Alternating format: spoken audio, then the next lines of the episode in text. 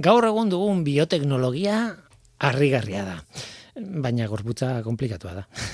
Entzumenaren arloan harrigarria da azken urte hauetan zenbat aurreratzen ari diren koklearen implantearen gaian. Baina implante batek ez du magia egiten. Asko aurreratzen ditu gauzak, baina ez du magia egiten. Entzumen sistema oso, oso, oso komplexua da, neuronek ere parte hartzen dutelako. Hain zuzen ere, hori da azken ikerketatako, bueno, helburuetako bat, implantea jarrita dutenen neuronak aktibatzen laguntzea. Belarriak egiten duena ez da erresa, badakizue, airean datozen soinuak elektrizitate bihurtu behar dute, hori da laburpena. Airetik dator soinua, vibrazioak, eta hori elektrizitate bihurtu behar dute. Seinale elektriko txiki eta erainkor bat sortzen dute eta neuronei eman seinale hori garunera eramateko eta prozesatzeko. Eta belarrian hain zuzen kokleak egiten du bihurketa hori. Espiral batean bildu, bilduta dagoen odi txiki bada, barraskilo baten itxura oso graziosoa egia esan. Baina baita oso delikatua ere. Barruan zelula luzeska batzuk ditu, vibrazioak jasotzen dituztenak, eta seinale elektriko bilakatzen dituztenak. Pertsona gor batzuen arazoa da kokleak ez duela lana ondo egiten, ez duela ez dela ez du funtzionatzen eta batzuetan konponbidea implante bada, ez beti baina batzuetan bai. Bitxia da kontua, lendabiziko ikerketak 18garren mendekoak dira. Pultsu elektrikoekin egindako ikerketa, bueno, aintzindari haiek, ez, harrigarriak garai hartarako. Baina koklearen lendabiziko implantea berez, mila bederatzen irurogeita mesortzean jarri zuten. Berreun urte geroago kontu delikatua da, barne belarri horretan ibiltzea, eh? ez, da, ez da broma.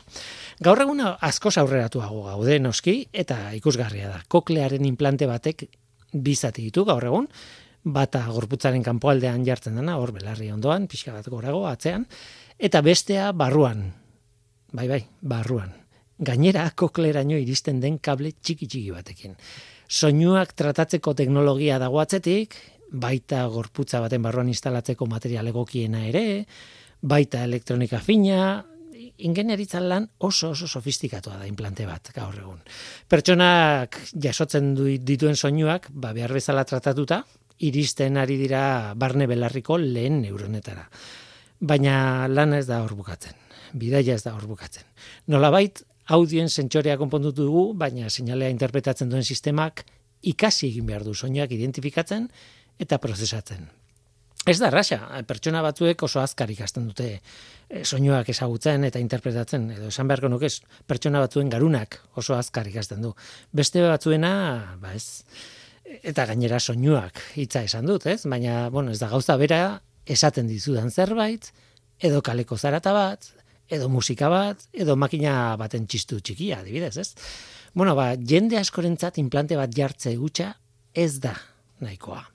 Eta alde horretatik dator, bueno, e, aste honetan Nature aldizkarian e, argitaratu den lan bat, lan harrigarri bat benetan, Kaliforniako Egoaldeko Unibertsitatean egindakoa, eta deigarria iruditu zait, ba, garuneko zona txiki bat, ga, e, txiki ez, jakin bat, estimulatuta, lortzen delako audioaren ikasketa hobetzea edo bintzat aktibatzea. Baina zona hori, ez da audioa tratatzen duen zona bat. Mm hori deigarria egin zait. Zona horren izena locus ceruleus da eta arratoietan erratoietan egin dute ikerketa, bueno, arratoiak ugaztunak dira eta haien koklea beraz gurea bezalakoa da, ez? Txoriena adibidez ezberdina da. Tira, baina arratoietan funtzionatu du. Ikertzaileak nahiko pozik daude, baina hala eta guztiz ere ohartu egin dute, azpimarratu egin dute, nabarmendu egin nahi zain dute, gizakietan locus ceruleus estimulatzea arriskutsua izan daitekela. Eta hain zuzen horregatik, zona hori estimulatzeak beste zona batzuk aktibatzen dituelako. Eta ordun kontuz. Ez, ez dizu bakarrik audioaren zona estimulatzen. Beraz, asko geratzen da ulertzeko, asko geratzen da ikertzeko, eta hala ere, nola nahi ere. Ikerketa hau aurrera pauso oso ondia da, gai oso komplexu batean. Ongietorri norteko ferrokarrila. Euskadi Erratian, Norteko Ferrokarrila.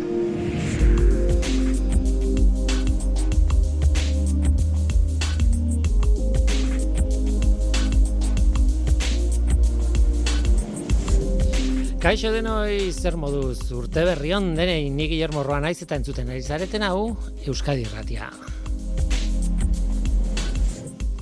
Aspaldiko lagunak etorri zaizkigu, berez lagun bakarra, baina talde oso baten izenean lemniskata taldea. Goierren divulgazioan aritzen dien talde bada, bueno, talde harrigarri bada, urte asko dira lanean ari direla, divulgazioan ari direla, eta ez dira gelditzen. Beasaingo igartza jauregian antolatzen dituzte hitzaldiak adibidez, argazki lehiaketak eta bestelako ekitaldiak eta urtarrilean urtero urtero urtero matematikari buruzko ziklo original bat jartzen dute martxan. Hortik abiatuko gora edo zeinek daki. Jose Luis Etxezarreta etorri zaigu horretaz hitz egitera.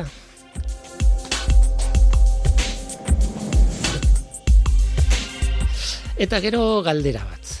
Nola egiten zuten erdiaroan neguei aurre egiteko, hotzari aurre egiteko? Nolatan irauten zuen bizirik jendeak Europan urteko garai hotzenetan? Oazen ba, hau da norteko ferrokarrila, zientziaz betetako hitzak.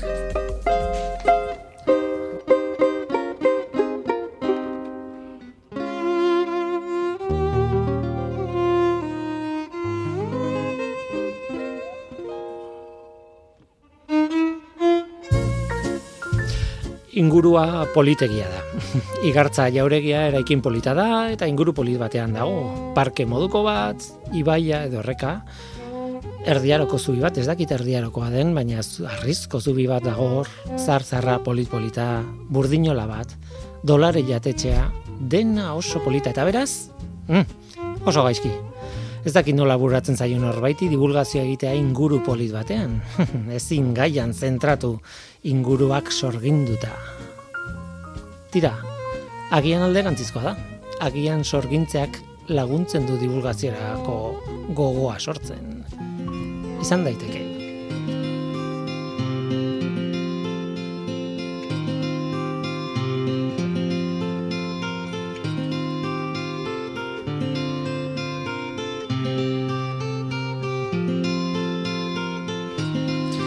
Bueno, kaskoak jantzita nago nola ez, estudio baten barruan, mailaren aurrean, eserita, kable gehiagirik ez, baina batzuk badira hemen, eh? eta trabatuko nintzateke haiekin gehiagin mugitzen ba naiz, esagutzen dut neure eurua.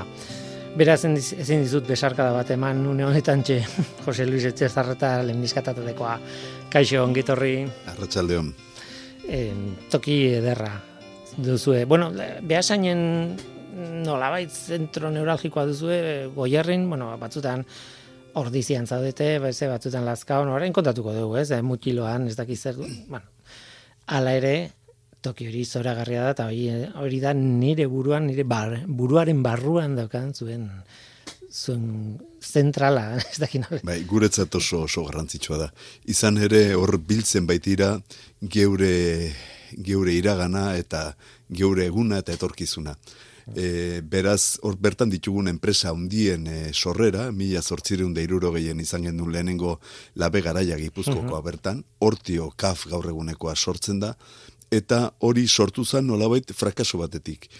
Burdinolak, semindustriala zegon hor, eta se, e, burdinolak ezin zuten kompetitu ba, bizkaiko labe garaiekin, eta ordan bertako jabeak beste batzuekin elkartuta erabaki zuten e, labe garai handi bat e, eraikitzea.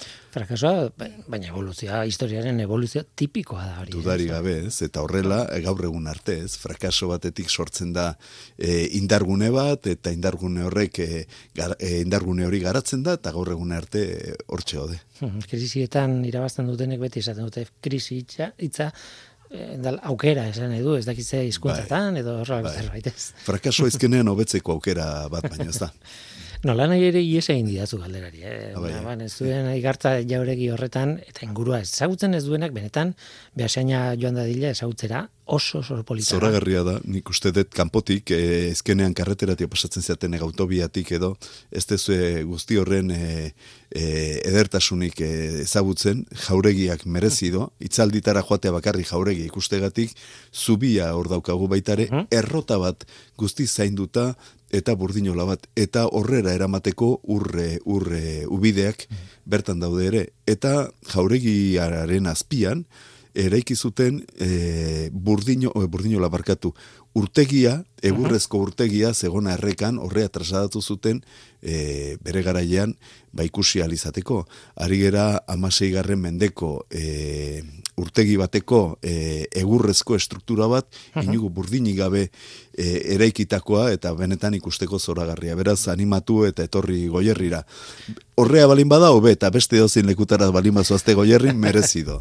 Merezido. Bestela, e, asarra bingo dien erekin da. Zubia esan dut erdiarokoa, gero zalantza egin dut, baina zu Bai, bai, bai, baietz, bai. baietz buruarekin, Bai, bai, ez? bai, bai. Erdiarokoa, ez? bai, hala da. Ikusteko modukoa, egia esan nola nahi ere, eh? berdin zait, noizkoa den oso oso inguru polita da.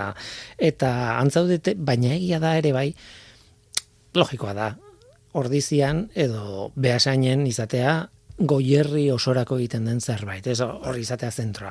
Baina ez zarete hor gelditzen, ibiltzen zarete leku batetik bestera, ez? Bueno, geuk ikusten duguna da, beti eh, herri handietara joaten dira ekintza gehienak. Eta txikiak beti kanpon gelditzen dira. Eta uh guk horre aurten deitzen genion herri txiki e, zientziari ireki, eta ordan, bueno, guri berdintzei guze tamaino daukan herriak. E, geure erakusketa guztiak mugitzeko aukera oso ematen dugu, zeraina, mutiloa, idia zabalea, legorretara, herri askotara joaten dira, doani jartzen ditugu, eurei eskatzen diguna bakarrik eramatea eta eureke antolatzea. Besterik gabe, ordan, guretzat importantea da, edozein lekutan e, zientzia, zientziaren ezagutza e, zabaltzea. zuen taldearen filosofia, bueno, hortik jaio zen, ez nola baita, bueno, donostian adibidez, eskaintza oso, oso ona dago, oso polita dago, oso zabala, eh, Donostiatik gertuko herrietan ere bai, eh, baina, claro, eh, behar bada goierrin dagoen norbait ez da honeaino etorriko bakarrik eh, goi minutuko itzaldi bat entzutera, eta logikoa da han ere izatea aukera bueno, gauza asko egiteko, eta hortik sortu zineten, ez? Horteo sortu ginen, pixka bat zabaltzeko eta edatzeko zientzia ohikoa ez dan lekutara, eta kultura zientifiko bat ere sortzeko herri herri guztietan. Hori da gure gure ametsa izan zen, eta bueno, ba, jendeak erantzun egindo hasiera batetik, eta amabigarren e, demoraldiaren bilagoaz. Amabi urte? Amabigarrena, bai. Ua, amabi. Amabi, Guau, bai. pasatzea Errez esaten denbora, da, eh? bai. ba bai, e, eta esan behar da gainera, gerora beste talde batzuk beste toki batzuetan izan direla, bueno, zarozko gure lagunak adibidez, e, baina beste toki batzuetan ere bai. Eta, Bizkaian ere baditugu, baina, baina Ondarruan, da, bai. zuek ere egiten duzuen lana da mm, agregazio lana, edo zuen inguruan bueltakai da jendea eta pixkanak erortzen da zuen gana, esan, esan dute, ezagutu dizudan dudan jende asko bukatu duzuekin, Mhm. edo kolaboratzen, edo parte hartzen, edo, bueno, esan dut, eh, denborarekin lan hori ere egiten da. Ez, Azkenean sortzen dezuna da e, elkarte desberdinekin e, jakiteko gogoa daukan jendearekin elkarlana. Elkarlan hortan ez dugu bildurrik izan behar gu baino hobeak dira noiek e, topatzea. Eta orduan e, apaltasun oso hurbiltzen gera alik eta jende gehienera. Eta bakoitzak e, ditu bere doaiak eta hoiek aprobetsatzen aprobetsatzen zentzu honean e, jakit, jakin behar dugu. Orduan ikuste dut apaltasun horrek lagundu iten digula aurrera egiten. Hain zuzen ere, udazken guztietan hasten zarete fuerte, eta udazken honetan ez da salbuespena izan, e, izan dituzue e, sekulako izlariak. Ba bai. E, arritu nau, esan behar dut ahaztu, baino lehen YouTubeko kanal batean bueno, e, jartzen dituzuela zuen itzalditako bideoak eta horrela, eta harritu nau asko, adibidez, e, Txema Bitarke fisikariaren itzaldia eman zuenean, e, hasi eran ikusi nuen argazkia, zuen bideoarena, eta agertzen zen Fernando Plazola beste fisikari bat. Bai. Eta, ui, ba, hauek hanka sartu dute, eta gero klik egin eta konturatu nintzen ez ez. Ez duela hanka sartu, antzegoen Fernando txema orkesten. Bala da, bai, bai. Txema aurkeztu digu, beak itzaldi eman zon aurten, Fernando e, auki, aurki dugu aurten e, omnipresente edo esaten dana, ez da. E, benetan e, kontuarekin ikaragarrizko bai. e, ilusio egiten do horrelako lagunak eta laguntzaileak izatea. E, euki dugu Pedro Miguel Etxenik aurkezten, euki dugu bea itzaldi ematen, eta txema pitarkeeren aurkezpena ere berak egin zigun. Ezkenean goierritarra da bea ere, e, bai. ZTF-ko e, dekanoa da, legorretako semea, eta bueno, aizkenean e, bertan ere nik uste behari ere ilusio egiten diola, bere baiaran ikustea ba, horrelako ekitaldi bat, ez? Eta gu bazoratzen berarekin. Mhm. Osagunak egin zaizkidan izenak aipatu ditut. Baina gehiago izan dira, ez, eh, udazken honetan. Bai, bai. Asko, izan ditugu ana zubiaga, baitare, Mm. genetikaz eh, hitz egiten, hitzaldi zoragarri izan zen, e, YouTubeko kanalean daukezu ikusgai, eta merezido. Izan gendun baitare Joseba Alonso, mugarriaz hitz egiten, eta gainaz bertan egon zan elkarrizketa bat eramateko, bertako kazitaria da Noiana Sarasola, Mhm. Eta, bueno, ba, baitari izan genitun bertako ikerlari eta ekintzaileak. Eta nik uste e, ekitaldi oso polite matzutela. Gainez, aurten pixka bat forma aldatu gendun, hiru izlari eraman genitun, bi ikerlari, eta beste bat munduan zehar ibili dana salmenta munduan, eta proiektua gauzatzen, eta irutzen zitzaigun politi izan zitekela. Eta, bueno, bukatzeko urtea, ba, ingen e, e, matematikako argazki lehiaketa, bederatzigarren, e, bederatzigarren txandan. Mhm, edizia. ba. Mhm. Eh, oso oso interesgarria iruditzen zait esaten duzunaz, nik beti horretan sinistu dute. Zientzialariek egiten dute zientzia, bai, baina zientziatik kanpo jendeak ere badaki zientziari buruz eta badago mm, zientzialariak berez ez diren e, jende askok ba, badaukana ekarpena egiteko, ah, behar bada ez zientzialarien e, diskurso mota berarekin, baina berdin du, egiten dutena ere, zientzia da, edo ekartzen dutena, edo ez dakit ez? Bai, azkenean nik uste dut hor eitzein dezakegula adituetaz. Hori da. Adibidez, Joseba Alonso, ba, e, e, lan, lanen nahi da arantzadikin, lanen nahi da beste hainbat ikerlariekin, beak ez dauka formazio espezifikoa e, ikerketan, baina bueno, zientzia gizon bada. Mhm. Azkenean ekartzen digulako jakintza. Tira, ba, gauza hori guztiak berriz ere gogoratuko dut, YouTubeko kanal batean daude bilduta eh, emandako itzaldiak, orain arte emandako itzaldiak, lemniskata sarea du izena, kanalak. Eh, ondo esan dut, lemniskata, lemniskata kakin, eta, eta hor daukazue. Mm, dena den, eh, argazki lehiak eta aipatu zu hori pixat ezberdina da, baina guazen beste zerbaiti buruz hitz egitea, goierri mugarriz mugarri. E, horrelako erakusketa bat daukazue martxan. Un, une honetan lazkaun bukatzen ari zen, o, Bai, bueno, bai, horrelako zerbait, ez? bai. Eta, baina, bueno, e, da, behin antolaketa, antolaketa eginda, e, erakusketaren antolaketa eginda, hori esaten zenidan sartu baino lehen beste herritara Bai, bai. joan daitekela eta Bueno, dagoeneko gonda behasain, ordizi, mutilon, eh, lazkaun, oain txe itxi dugu lazkaukoa, laster jungo da zeraina. Mhm. Ezkenean, i- erakusketa guztik planifikatu eta planteatzen ditugu rola bidez egiteko. Orduan, eraman da ekarri oso simplea, inungo kostori sortzen ez dona, e, instalazio txikia, ez do, ezer berezirik eskatzen, da orduan ba edo zeinek ditu dezake e, horrelako erakusketa bat jartzea. Eta hortan, ba, de, aurtengoa, goierri mugarriz mugarri izenekoa, Joseba Alonsoren, e, e, Joseba Alonsoren jakintza hori, jasodo erakusketan e, Javier Elorzak, Martin Garziaren laguntzaz, eta liburua e, publikatu dugu. Horra ipatu barra daukagu, seigarren alea degula urtengoa, Eta guain dela sei urte burratu zitzaigun horrelako zerbaitekin astea, baiarako ikuspegikin, jakintza desberdinak, hasi e, intsektuetatik, edo industriatik, edo edo arkitekturatik, eta momentu hontan ba, e, mugarrien inguruan, liburuzka dira oso simpleak, e, nere jo nago esaten ziren estampita liburuak. e, e, e, irudi asko, hitz gutxi, errez irakurtzeko modu. Mapa asko. Mapasko, exacto, hori da. Bai, bai, bai. Eta mm, niri izugarri gustatzen zaizkit mapak. Eh? Bueno, aitortu behar du. hemen kokatu ditugu herri bakoitzan, hemen hogeita bost e, jaso ditugu herriko baiara guztik gehi partzoneritakoak. Eta orduan bakoitzean aukeratu ditugu ba geure iritzian politenak ziran bederatzi e, mugarri. Eta hoiek daude trakakin eta dana nor, na, nahi donak ezagutzeko, nahi dona bisita egiteko, eta gero herri bakoitzaren e, informazio gehiago interesa daukanak QR baten bidez zabaltzen dugu eh, herri horretaz, historia, eta bueno, bestein bat, e, bestein bat e, mm, ezagutza. Liburua sigarrena da, e, bost eurotan saltzen ditugu, e, orduan, ez, da, ez da inor gehatuko dirugati baintzet erosi Hori da, hori da. Eta ibilaldiak antolatzeko sekulakoa da. Bai. Eh, Hain Bai, bai. ere, dakalako gauzari, e, mugarriak berak eh, bilatzeko Bai. ze hori, e, bueno, motibatze hori, incentibo hori, ez? Hor baloratu barren gaude Joseba Alonso lana 2000 eta bederatzireun mugarri ditu e, kokatuta, Wow. garbituta, e, txukunduta eta bakoitzaren historia jasota.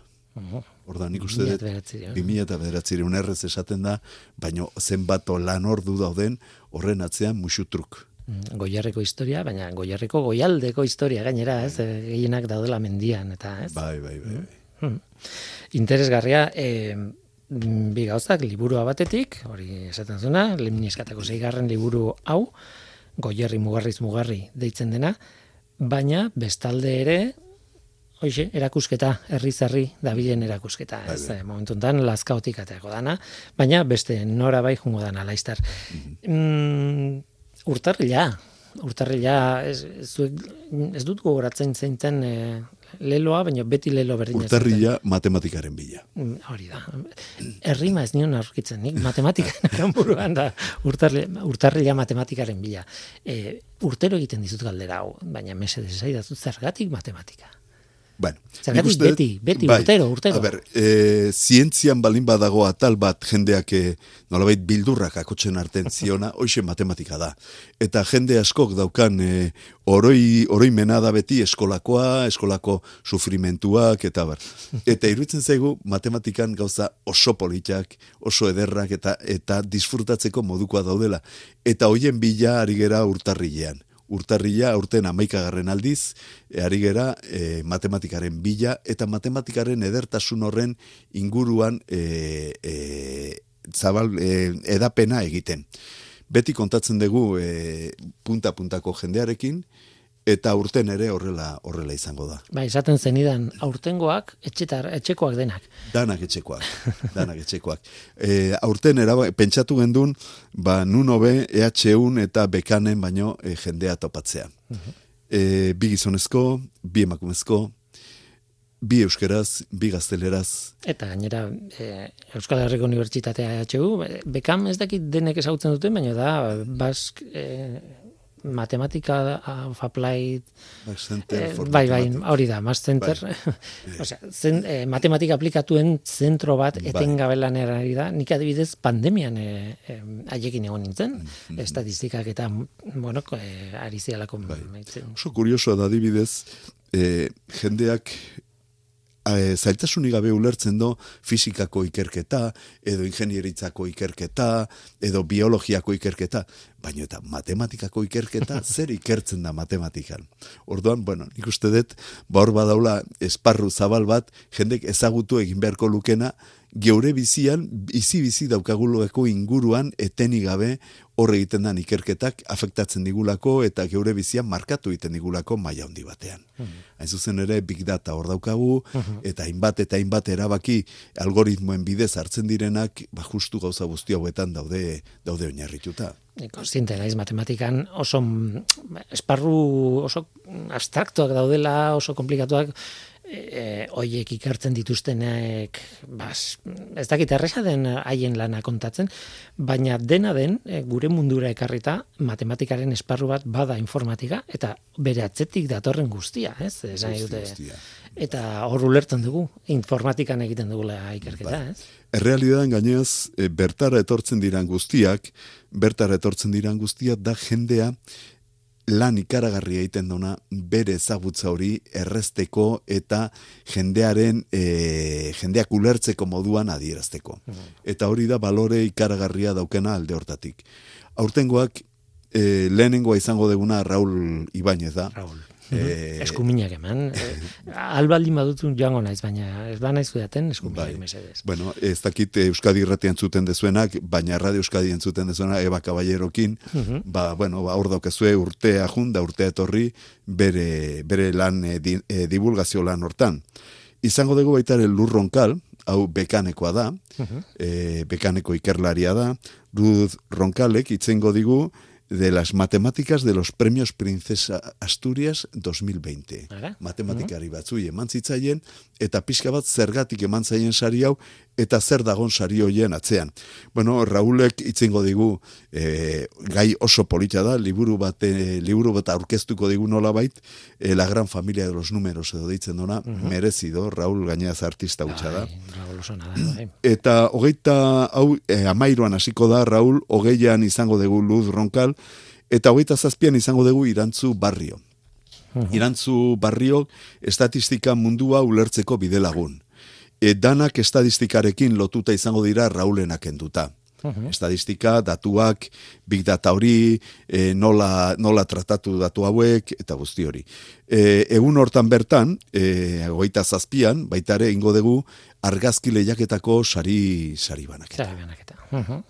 Eta gero izango dugu, otxailean, aizkenengoa izango dugu, Carlos Gorria, EHUko irakaslea baitare, erronka industrialera zein sozialera bideratutako eredu eta soluzio matematikoak. Hain zuzen ere, ba, datuak, e, datuen trataerari buruzko kari gera, baina ja industriari eta gizarteari zuzenean e, bideratutakoak.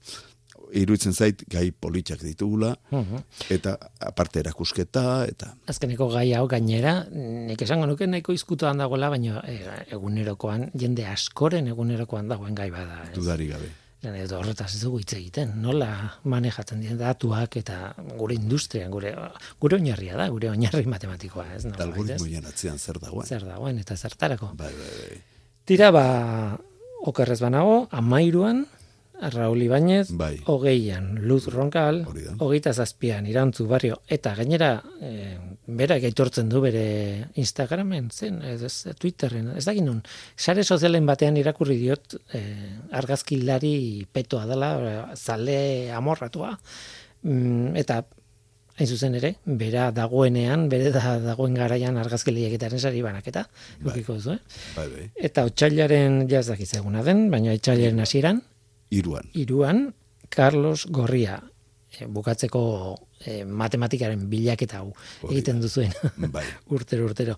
Em, ez ditugu orduak esan, ez dugu, ez dugu, baina eske beti ordu berdina. Beti ordu da. berdina da. Izaten dira, arratsaldeko zazpiretan, igartza jauregian behasainen. Mhm, Toki polito horretan. Eta aparkatzeko leku erreza, eta daneako, beraz, aitzegirik ez dago ez etortzeko. Baina kantu, zorgindu iten du toki horrek. ez dakit. Konzentratu behar zarete ondo itzaldian eta gero ingurura begiratu, ze bestela galduta zaudete. Tira, brometan nahi naiz.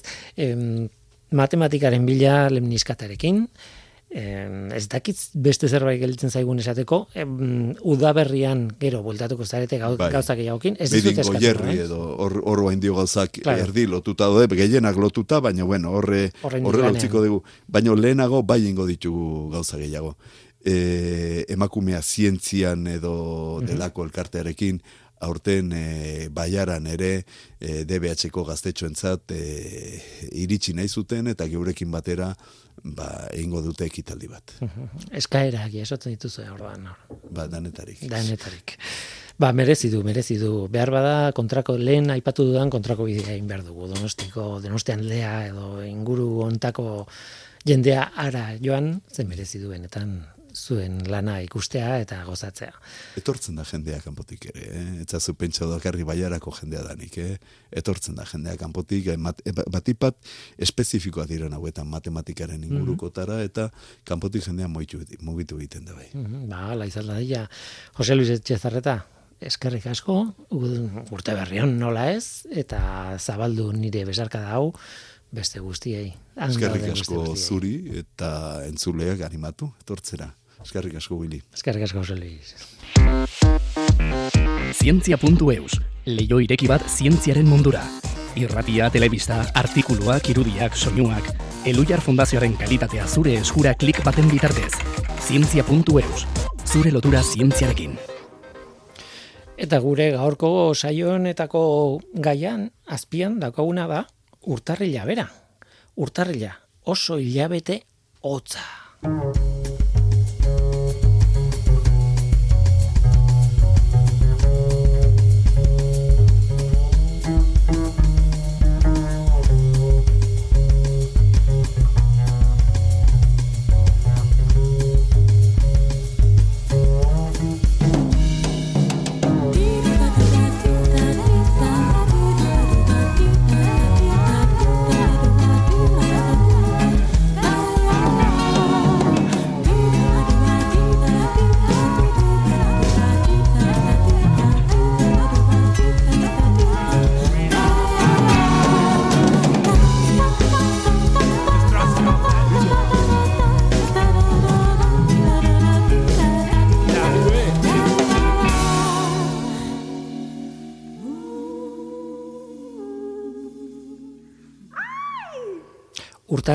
Gaude, neguan gaude, eta aurreko aste batean hitz egin genuen zuaitzei buruz, zuaitzei begiratu diegu galdera batekin buruan.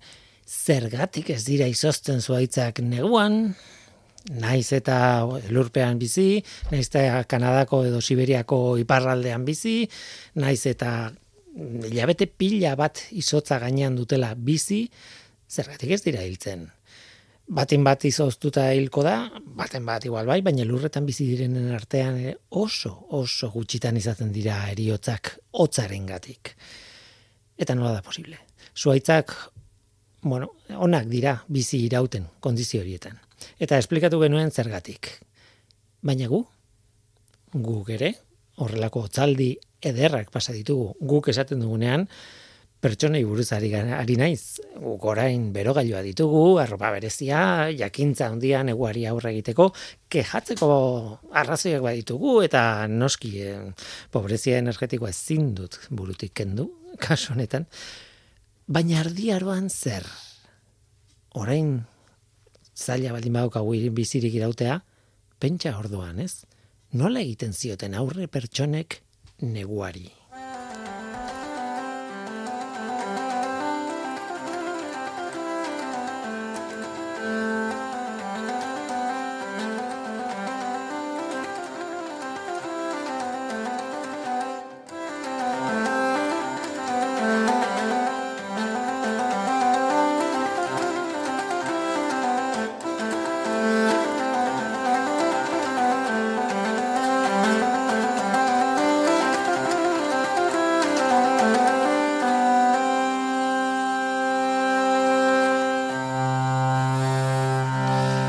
Behin edo beste kontatu dugu, ez? Izotz aro txikia izeneko zerbait izan zen erdi aroan edo, bueno, e, normalean historialariek ematen dituzten fetxak izaten dira, batez ere, okerrena izan zen, e, izotz aro txikiaren momentu okerrena, amazazpigarren mendearen bukaera aldera. Hemen mendearen ere bai, aurretik amazigarren mendean ere bai, baina esaten dute berez, berez, berez, amalaugarren mendean hasi zela, hotza, izotz aro txikia ditzen duten hori, klima aldaketa mm, sekulako bat, eta emeretzigarren mender arte iraun zuela. Hotza, benetako hotza, baina ez bakarrik hori. Meteorologian ere, uholdeak, lehorteak, hotza, kondizio oso gogorrak, eta gainera, ez ziren gu bezalakoak. Gara hartan ez zuten gaur ditugun baliabideak, ez ziren gu bezalakoak, nola demontre irauten zuten.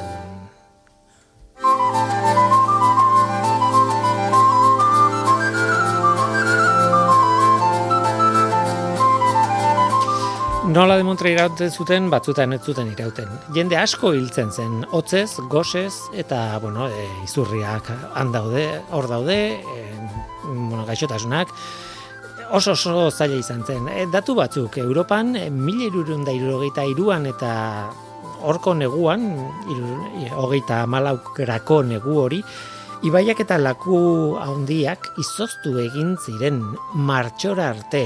E, adibidez, Rin ibaia. Era bat izoztuta, izan ere kolonian Alemanian, merkatua izotzaren gainean egin zuten. Pentsa, Belgikan elurrez estaldita egon ziren hiru hilabetez. Bordeleko estuarioa adibidez, hemen ondoan duguna, ez? Pixka bat gorago, baina hortxe ondoan, izoztuta zegoen itsasoa. Itsasoa eta, bueno, gero ibaia, ez? Estuario osoa. Tira, garai oso oso komplikatua izan zen.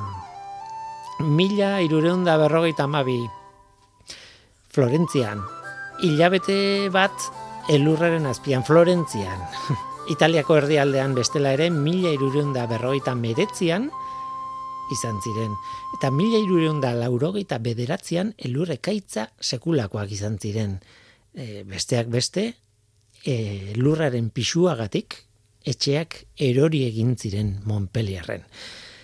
Ez dakit konturatu zareten, baina orain aipatutako data guztiak dira mila irureunda zerbait. Amalaugarren mendea.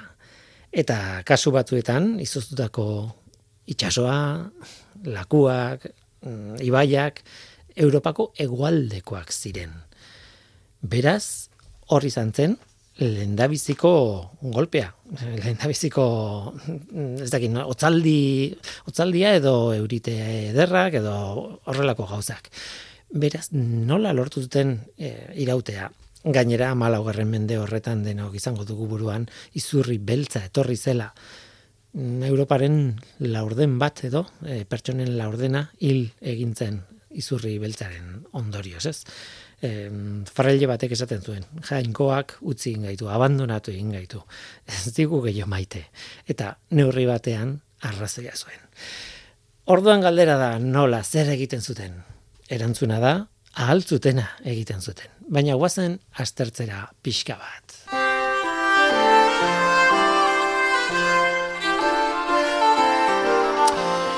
Tira, etxeak adibidez, etxeak isolamendu oso txarra zuten, egurrezkoa ziren asko, bueno, lurrezko oinarri baten gainean eraikita batzuetan, ba, beroari eusteko, esaldi hori askotan esango dut, beroari eusteko, ez?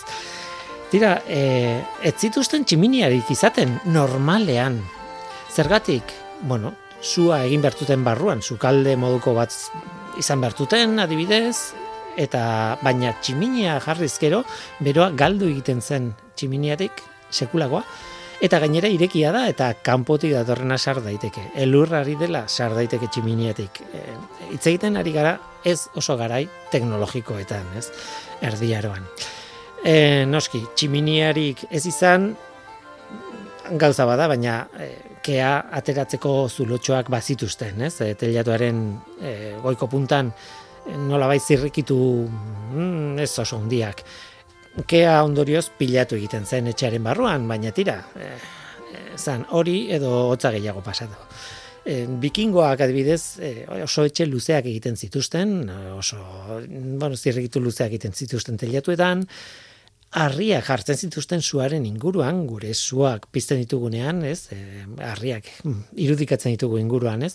Mm, guk egiten dugu, ba, sua ez zabaltzeko, baina beraiek egiten zuten baita ere, harriek berak, beroa harrapatu zezaten eta nolabait mantentzeko edo aprobetxatzeko bero hori etxe barruan. Ikuluak etxe barruan e, egoten ziren alde batean adibidez. Hemen Euskal Herrian askotan e, beko alde, bekaldean edo beko pixuan zeuden ikuluak eta jendea justo haien gainean bizi izan, ez kardiaroan ondoan ere biziko ziren animaliek ematen zuten beroa. Jendea elkarrekin bizi zen oso bizitza zikina den, baina bizirik irauten zuten. Zikina, zaratatxoa, nahi duzuna, izerdia usaiak denetik, ez? Baina behintzat, beroa, ahalik eta gehien, eusten zioten etxe barruan, ez? E, kristalei buruz ditzein, berda? Etxeek ez altzituzten kristalak. Bueno, ba, beratzen etxeak, ba, bai, arrizko etxeak ziren, kristala izaten zuten batzuek, baina beroari eutxi baino hori ere bai, baina batez ere, bueno, ba, aizeari, nolabait muga jartzen zioten horrekin.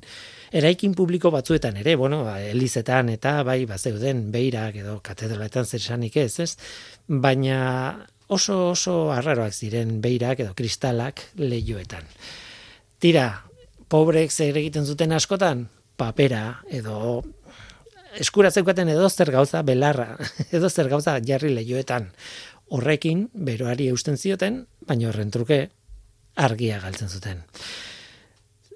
Etzen erresa, etzen erresa, baina haetxeen eraikuntzan saiatzen ziren alik eta gehiena egiten beroari eusteko.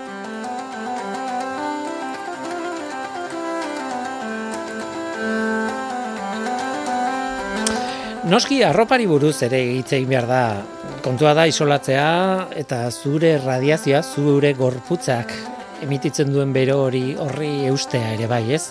Ies egiten ez ustea. Geruzak eta geruzak eta geruzak jartzen zituzten gainean al baldin bazuten. Noski hor daude artilea eta horrelako horrelako oialak eta ez artilez egindako arropak eta horrek eusten dio haizeari e, barruan eta haize hori berotzen baldin bada zure gorputzarekin eta ez badu ies egiten ba bueno ba mantendu dezake bero pixka bat zure gorputzaren ondoan. Beste kontu bat da oiak. Oiak berotu behar ziren. Oian sartzen gara eta bale, hasieran beroa da, baina gaua aurrera eginala oztu egiten da kontua deno dakigu, ez? Tira, ba, denak elkarrekin bizi ziren ez, animaliak eta guzti, e, zuak itzali berri edo itzali gabe, edo euskalo, ba, oe, oe barruan zeudela ere, ba, bueno, jasan behar dituzten baikea, bai beste izerdiak, bai animalien usainak eta la, baina horren truke beroari eusten zioten. Badago kontu bat oso bitxia, arroparekin sartu dut, baina berez arropa ez dena. Aberatxek, Europako hainbat tokitan, erabiltzen zituzten metalezko mm, bola batzuk, bola horietan, ez dakite, amar zentimetroko diametroa zituzten bola batzuk, eta haien barruan ikatz beroa sartzen zuten, eskuak berotzeko. Oso tipikoak ziren, ba, adibidez, e, bueno, apaizek eta apaiz nahiko aberatxek eta e, erabiltzen zuten, eskuak etengabe beroa izateko edo bueno, ez hain azkar ez osteko, ez? Baina normalean herri gehien herrialdeko pobreek eta ez zituzten alakorik izaten, noski. Hala eta guztiz ere, nik uste dut ia denok ezagutu dugun zerbait, ez? Adreiluak edo harriak zuan berotu, zutan jarri eta gero oian sartu. Eta oia bera harriaren bitartez berotzen duzula. Hori nik ez dakit, nik ez dut ezagutu, nik ez dut egin hori, baina gure aitona monen kontakizunetan hori askotan entzun izan dugu. Gure baserrietan ere askotan egiten zen, ez beti harri batekin, baina, bueno, nik uste dut denborarekin gainera e, poltsa, ur beroko poltsak ere, ba, azkenean ideia beraren evoluzioa da, ez? Kontua zan, bairo harrapatzea nola bait eta oian sartzea. Eta tira, e, aberatxek e, arroparen kontua bukatzeko aberatsek noski animalien larruz egindako arropak zituzten. Nola ez, baina, baina, eiza etzegoen baimenduta. Eizatzeko animali bat, eizatzeko eta haren larrua baliatzeko, bueno, e, jain, e, jabearen, lurraren jabearen, baimena behartzen nuen. Eta problema zen, zure kabuz eizatzen bazenuen, eta lortzen bazin baldin bazenuen larrua, nola bait, hori ikusi egiten zen eta salatu egiten zizutela. Herrialdetik herrialdera legeak aldatzen ziren. Dena den, arkumea, untxia edo katua baliatu ezkero ere, ikusi egiten zen, larrua lortzen zenula nola bait, eta hori askotan izaten zen e, problema bat legearen aurrean. Otzari eutxi, e, beroari eutxi, otzatik babestu, baina horren truke ba, badakizu zer dakazun. Nola nahi ere, aberatxek bakarri izaten zituzten larrua.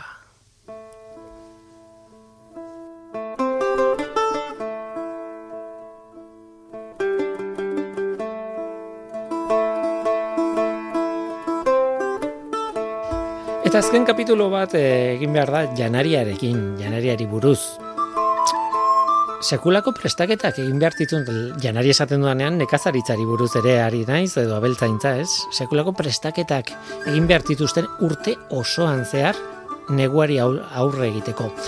Izotz aro txikian gertatzen zena neguak luzatu egiten zirela eta gainera udak freskoagoak izaten zirela. Beraz mm, oso zaila zen e, nekazaritza behar bezala egitea. Udazkenean landatutako edo zer, babestu behar izaten zen, gero udaberrir arteko epea e, bueno, iristeko, ez, e, pasatzeko edo babesteko. Janaria nola nahi kontserbatu egin behartzen, ez? Kontserbazioa, ez? Kontserbatzaileak erabiltzen ditugun bezala gaur edo, bueno, e, teknika asko erabiltzen zituzten gara hartan janari ketua edo ospinetan gordeta, edo lehortuta eta abarrez, zerealak lehortu egiten zituzten, e, pilatu eta metatu eta gorde alizateko, gero ogia edo dena delakoa egiteko, frutak izikustea ezinezkoa zen e, Europan gare hartan, baten bat egongo zen, na, sagar batzu egongo ziren eta bar, baina oroar frutak erdiaroan ia ezinezkoa ziren jatea. Mm, animaliak, arrautzak eta esnea, hortzegoen eh, janari iturri sendo bat, janari esaten dut, eta janariarekin batera beroa dator, klaro. Tira, gurina, gazta, esnea ere, babesto egin behartzen, esnea gorde egin behartzen. Eskandinavian adibidez, e, bikingoen lurralde haietan, eskaia edo eskia izeneko gazta mingotx bat egiten zuten eta ura baliatzen zuten asko gainera. Sekulako kantitateak egiten zituzten eta sekulako kantitateak jan. Eta noski, edariak kupeletan gordetzen zen, pentsa, kupelak, e, bai edariak egiteko sagardoa, noski garagardoa Europa osoan, baina baitarek janaria gordetzeko ere ziren kupelak. Askotan zereala gordetzeko, babesteko arratoietatik, edo, edo, ezetasunaren gandik, ez, gordetzeko. Tira, janaria gordetzeko eta iraunarazteko teknologia, gaur egun teknologia ezken joan deituko, baina sekulagoa zen, arte batzen janaria gordetzea udaberria etorri arte. Nekazaritza ia ezinezkoa zen, eta beltzaintza oso komplikatua zen ere bai. Tira, e, Europan hogei urtean behin goseteak izaten ziren, mila irun damabostean hasi ziren euri bortitzak, ustak ondatu ziren, eta bi urtez irauntzuen gosete gorri bat. Benetan latza, benetan bortitza, zaila, garait zailak. Pertsona gilde egiten ziren gozez, baita animaliak ere, beraz, baldin nuen animali bat, babestu inbertzen nuen, nola bait, jaten eman behartzen nion berari ere bai, azken batean zure buruaren babeserako ere, zen animali bat gordetan. Umeak hil egiten zituzten kasu batzuetan badaude historiak oso oso latzak eta ematen dutenak ezurrak, baina umeak hil egiten zituzten jateko batzuetan. Pentsa, zenbatean joko gosetea izaten zen Europako toki batzuetan, ez? Noiz berreskuratu ziren mila irurun da mabosteko euri bortitzek ondatutako usta hoietatik, ba, pixkanaka populazioak buelta eman zion historioari guztiari, esaten dute historialariek, mila irurun da hogeita bian hor nun baitez, e, hogeita mar milioi pertsonari eragintzien gozete ura, eta kalkuloak dira, baina milioi terdi pertsonatik gora, ez dakite oso ondo, baina iru milioi arteko tarte horretan hildako egon ziren gozearen ondorioz. Eta esan dako alen, mila irureun da hogeita bi, eh, ari gara, ba, mila irureun da berrogeita sortzian, hogeita piko urte geroago izurri beltza sekulakoa.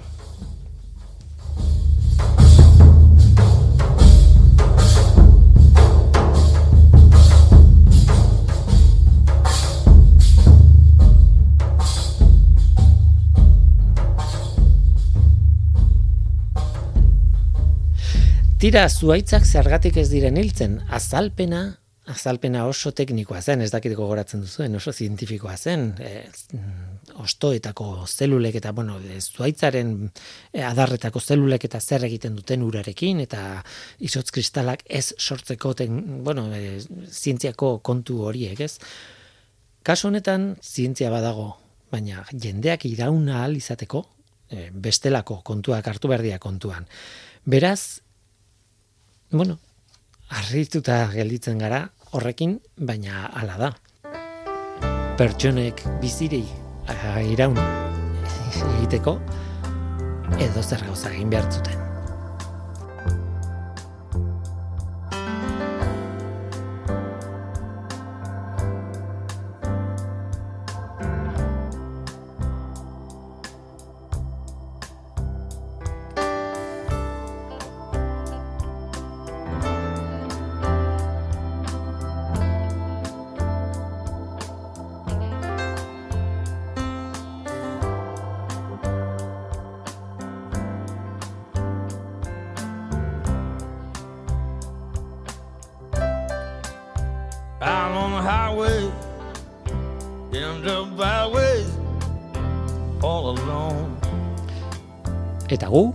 Bagoaz.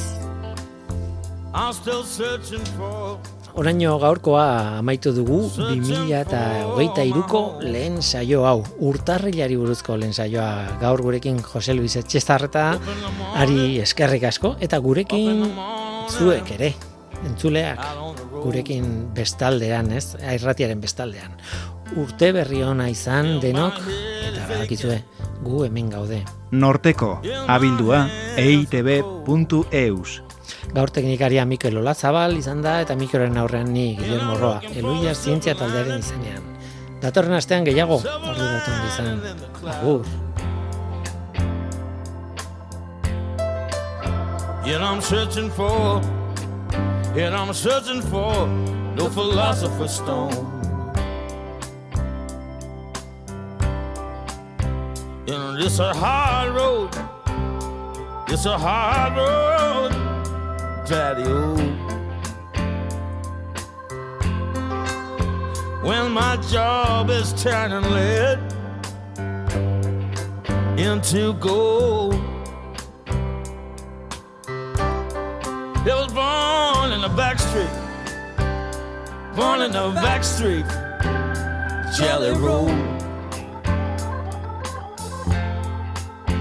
I'm on the road again and I'm searching for the philosopher's stone. If you hear that engine, oh, can you hear that engine drone? Well, I'm on the road again and I'm searching for, searching for the philosopher's stone.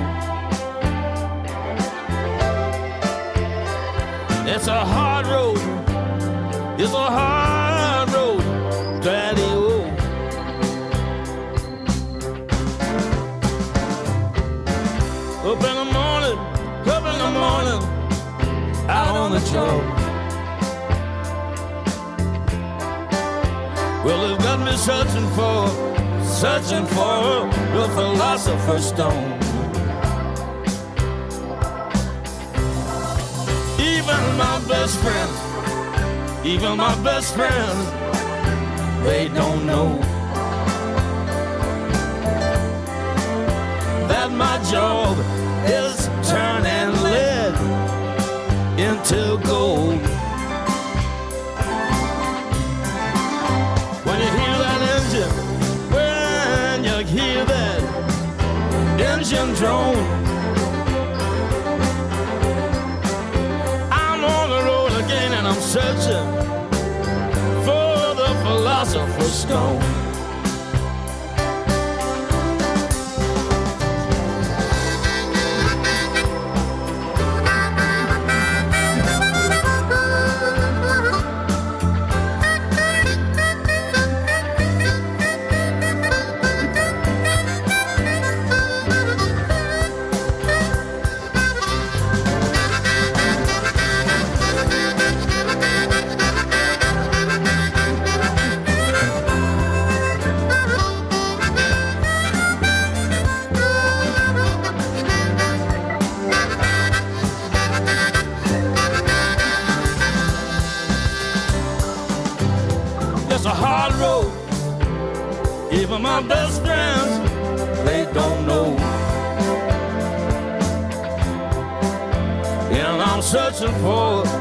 Searching for the philosopher's stone.